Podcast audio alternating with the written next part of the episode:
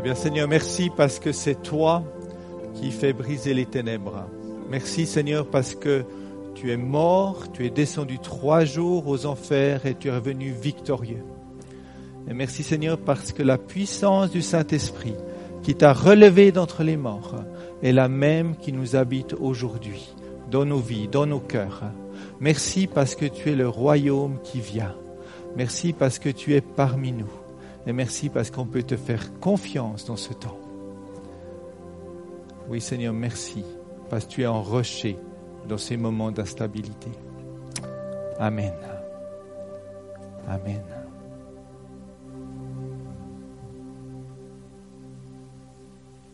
Alors avant de passer au, message, je remercie euh, Sandrine Bourgognon et, Cyril Cholet qui nous ont conduits dans ce temps de louange et avec euh, Christine, mon épouse, moi-même suis Marc Gallet, nous sommes les, les pasteurs de l'Église de Launay, nous sommes heureux de passer ce temps avec vous. Nous avons un temps de réflexion maintenant dans ce temps particulier que nous vivons. Et la dernière, dernier dimanche, on a parlé du royaume de Dieu. Il y a eu cette déclaration qui est dans Luc 10, 21 qui dit que le royaume de Dieu est au milieu de vous. Et c'est vraiment une parole à entendre dans l'aujourd'hui de nos vies, dans l'aujourd'hui de notre société. Le royaume de Dieu est là. Et quand on parle de royaume, on parle de règne. Et quand on parle de règne, c'est Dieu qui règne. C'est Dieu qui règne. Et Dieu choisit de régner parmi nous. Et si vous voulez réentendre ce message, eh bien, vous pouvez aller sur le podcast ou revoir le lien que vous avez reçu. Mais c'est important de se rappeler de cela. C'est que le royaume est là. Il y a des conditions pour le saisir. Il y a des obstacles qui ne nous permettent pas d'y entrer mais Dieu est là parmi nous, disponible, Dieu est là pour nous régner. Et dans la suite de la réflexion, euh, il était prévu de continuer avec Jonas. Alors on s'est posé la question, se dire, mais est-ce que c'est le temps pour parler de Jonas? C'était prévu, c'était programmé déjà depuis avant Noël. Et quand j'ai entendu qu'un pasteur euh, connu new-yorkais, Timothy Keller, pour pas le citer, a prêché sur Jonas juste après l'effondrement des deux tours le 11 septembre 2001, je me dis que ce livre de Jonas a quelque chose à nous dire dans l'aujourd'hui de nos vies. Alors on a déjà travaillé le chapitre 1 et 2 euh, à la fin de l'été. Vous pouvez trouver ces messages sur notre podcast. Et maintenant, nous allons continuer avec euh, le chapitre 3 et 4 qui font en tout. Et nous allons voir comment le royaume de Dieu touche une ville. Comme le royaume de Dieu est arrivé à Ninive. Alors c'est vrai que si je résume le, livre de Jonas, c'est d'abord euh, le regard de Dieu sur l'humanité voire même le regard de Dieu et la compassion de Dieu sur nos ennemis. C'était tout le problème d'Israël, c'est que Dieu aimait aussi les ennemis d'Israël. Mais c'est aussi, Jonas, le livre qui parle de ceux qui ne craignent pas Dieu, de ceux qui ne pensent pas comme nous, mais qui s'attendent à ce que nous, les chrétiens, on se lève. Et je fais référence euh, aux marins, aux marins dans la tempête où Jonas était sur ce bateau, et le capitaine euh, l'appelle à prier. Prie ton Dieu, dans Jonathan, prie ton Dieu. Et je crois qu'on a une société actuellement qui s'attend à ce que les chrétiens prient Dieu pour une intervention. Et Jonas, c'est aussi un livre qui nous apprend que nous sommes appelés à être comme Dieu et nous sommes appelés à vivre pour Dieu. Une vie de consécration. Et la fin du chapitre 2 se termine avec cette parole très forte que Jonas déclare après trois jours de confinement. Le confinement mot assez à, la mode ces temps. Et eh ben, Jonas a passé trois jours de confinement euh, dans le poisson, dans le grand poisson. Et à la fin de ce confinement, il déclare que l'Éternel seul délivre. Que l'Éternel seul délivre. Et que là, je crois que seul l'Éternel peut sauver. Et c'est une belle déclaration que nous avons à saisir dans ce temps. Alors nous allons maintenant euh, entrer dans la suite de Jonas et on va lire euh, Jonas euh, le chapitre 3. Et je vous invite à ouvrir vos Bibles. Il est aussi affiché à l'écran, mais peut-être c'est plus facile de lire dans vos Bibles. Jonas 3, c'est dans l'Ancien Testament, c'est dans les la fin de l'Ancien Testament, c'est dans les petits prophètes, on a de peine à le trouver parce qu'il n'y a, a que quatre chapitres, d'ailleurs ça permet de rapidement le lire, mais que gentiment vous pouvez trouver Jonas si jamais il y a aussi... Euh, euh, au, début de votre Bible, vous pouvez trouver Jonas et le, numéro de page. Alors que vous avez, j'espère, trouvé Jonas, on entend la parole de l'Éternel au verset 1, qui fut adressée à Jonas une deuxième fois. Lève-toi, va à Ninive, la grande ville, et fais-y la proclamation que je t'ordonne. Jonas se leva et alla à Ninive, conformément à la parole de l'Éternel. Or Ninive était une immense ville. Il fallait trois jours de marche pour en faire le tour. Jonas fit d'abord dans la ville une journée de marche et il proclamait, dans quarante jours, Ninive sera détruite. Les habitants de Ninive crurent en Dieu. Ils proclamèrent en jeûne et s'habillèrent de sacs, depuis le plus grand jusqu'au plus petit. le roi de Ninive apprit la nouvelle. Il se leva de son trône, retira son manteau, se couvrit d'un sac et s'assit sur la cendre. Il fit faire dans Ninive cette proclamation. Par ordre du roi et des grands, que les hommes et les bêtes, les bœufs et les brebis ne goûtent de rien ne mangent pas et ne boivent pas d'eau. Que les hommes et les bêtes soient couverts de sacs et qu'ils crient à Dieu avec force et qu'ils renoncent tous à leur mauvaise conduite et aux actes de violence dont leurs mains sont coupables. Qui sait? Dieu ne se raviserait pas et ne reviendrait pas sur sa décision s'il ne renoncerait pas à son ardente colère, de sorte que nous ne mourions pas. Dieu vit ce qu'il faisait il vit qu'ils ne renonçaient à leur mauvaise conduite. Alors Dieu regretta le mal dont il l'avait menacé et ne le fit pas. Dieu regretta le mal dont il les avait menacés et ne le fit pas. Voilà le texte qu'on va réfléchir euh, ce matin en, en deux étapes. D'abord, on va survoler le texte pour comprendre ce qu'il dit. Dans le contexte de Jonas et de Ninive, nous sommes euh, avant Jésus-Christ, nous sommes en Assyrie. Et puis ensuite, on va revisiter le texte pour nous dire qu'est-ce que ce texte nous dit aujourd'hui dans ce que nous vivons. Et d'abord, nous pouvons commencer avec euh, l'appel de Jonas, je dirais l'appel 2. Parce que l'appel 1, il est parti à l'opposé. Il est parti à l'opposé, il était appelé à l'est, il est parti à l'ouest. Il est appelé à aller sur terre, il est parti sur mer. Il était appelé euh, à, faire un aller-retour à Ninive et puis il a pris un bateau pour un aller simple, euh, on pense jusqu'en Espagne. Et de là, il est, pour le faire, il est descendu à Jaffa, après il est descendu dans la cale du bateau pour finir qu'il est descendu au fond de la mer dans le grand poisson. Donc c'était la fuite. Et là, il est revenu. Et là, on voit déjà que l'appel, on voit déjà que Dieu donne une deuxième chance à Jonas. Il l'appelle à porter un message. Et là, le texte nous dit qu'en fait, le royaume de Dieu vient avec des gens qui portent un message. Et qu'est-ce qu'est ce message que Jonas avait Alors c'est un message de jugement. Il prêche la colère de Dieu. Alors c'est pas parce que Dieu s'est simplement euh, euh, levé de mauvaise humeur. Il faut rappeler que Ninive, on peut dire que c'était une cité tyrannique. Ça, nous rappelle l'ère nazie euh, au milieu du siècle passé. C'était des gens très brutaux. C'était des gens génocidaires. Et la méchanceté de l'homme attise la colère de Dieu. Et c'est ce qui se passe. Et la réponse de Dieu à la méchanceté de l'homme, c'est sa colère. C'est sa sainte colère. C'est une sainte réponse. Et c'est ce que Jonas va dire à Ninive. Mais dans le message, il y a quelque chose qui dit la grâce de Dieu aussi dans ce message c'est les 40 jours. Les 40 jours sont temps de réflexion. Les 40 jours dans la Bible sont significatifs de temps d'épreuve, de temps de réflexion, de temps de remise en question.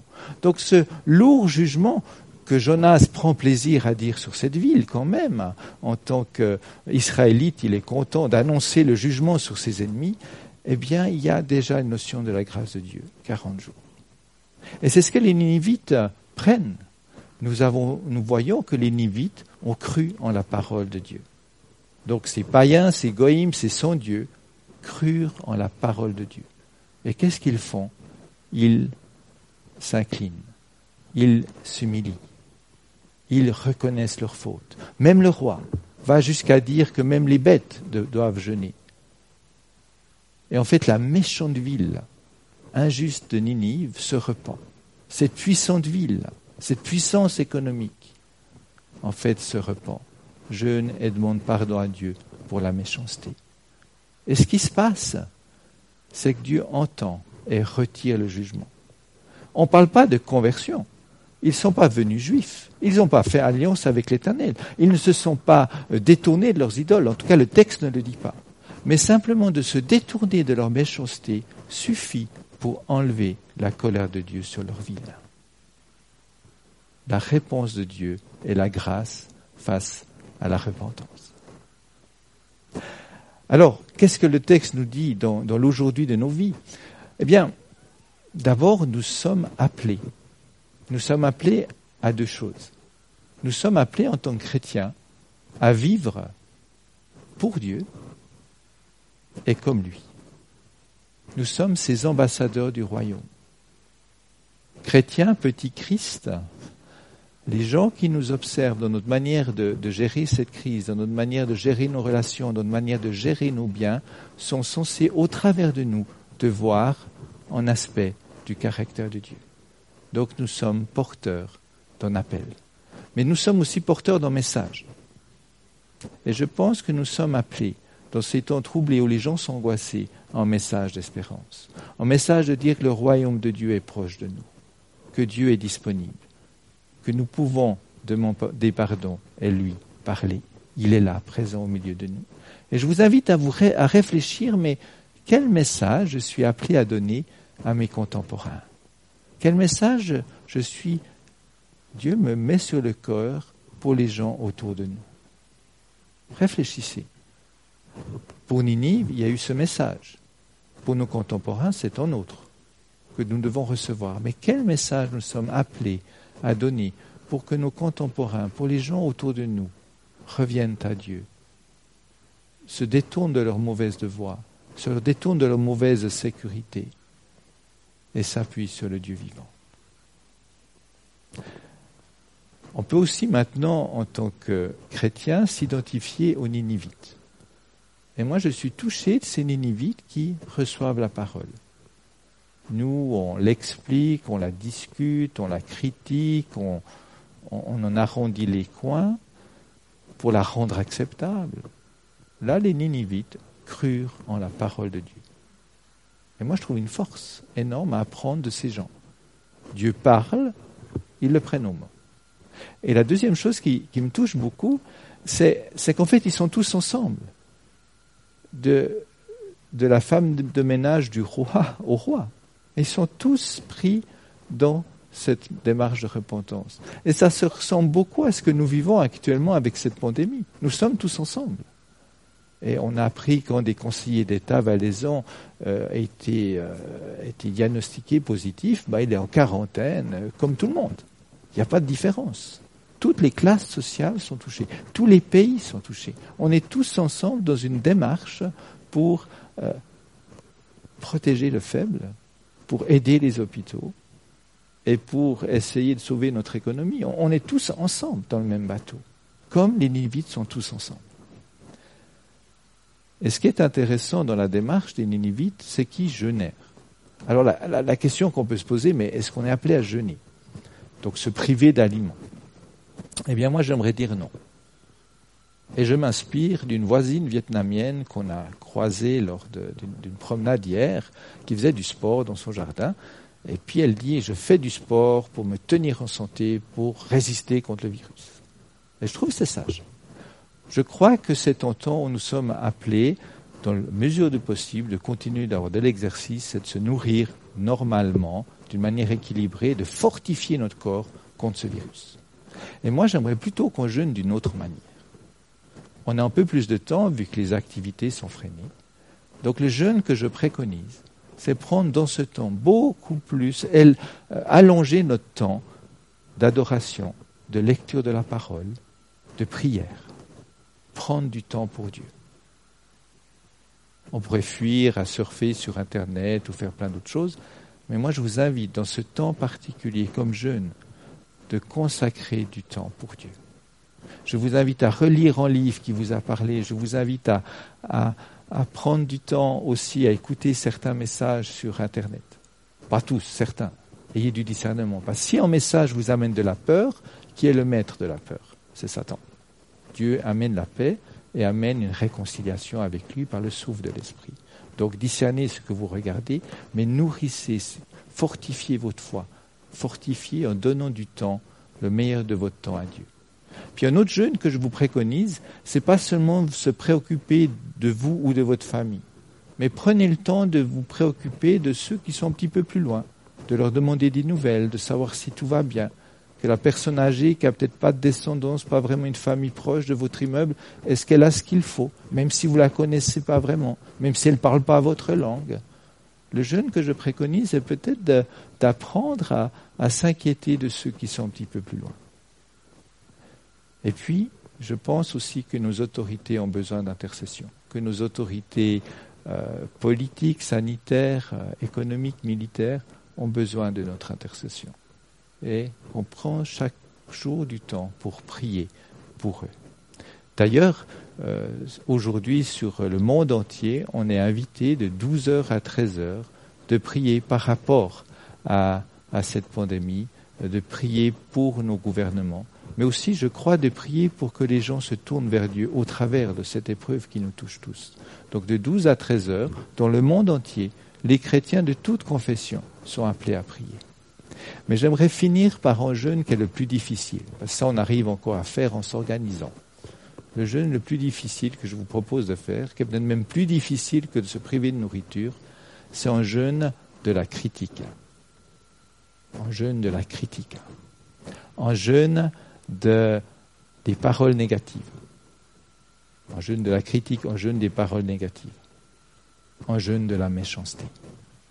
Qu'on se détourne de nos mauvaises voies, de nos mauvaises pensées, de nos mauvaises paroles pour se tourner vers Jésus-Christ. Et c'est ce que les Nivites ont fait. Ils se sont détournés de leur méchanceté. Ils ont compris que leur méchanceté attise la colère de Dieu. Et le jeûne que je vous propose, c'est ce jeûne-là.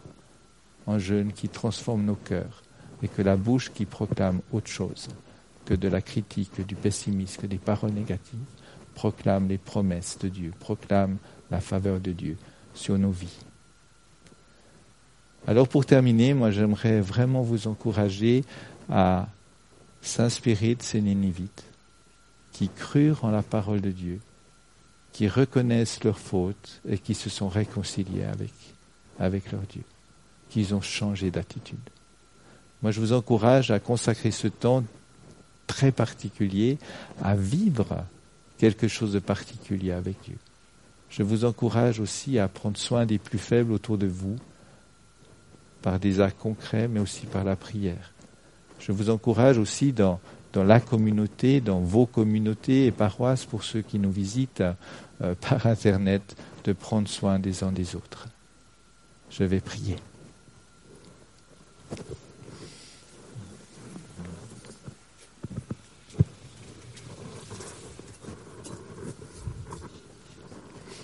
Eh bien Seigneur, merci pour ta parole, merci parce qu'elle parle dans nos vies. Et moi j'aimerais te prier pour chacune des situations qui nous écoutent, qui sont dans le concret, certains dans l'angoisse, certains dans le questionnement, certains dans le repli sur soi. Je te prie Seigneur pour un réveil, un réveil qui nous ramène à toi, déjà en tant que chrétiens, qui nous ressente sur toi. Nous voulons nous détacher de nos fausses sécurités qui sont euh, fragilisées maintenant pour nous attacher à toi qui est notre Seigneur et Sauveur. Oui, Seigneur, apprends-nous à vivre pour toi et apprends-nous à vivre comme toi. Amen.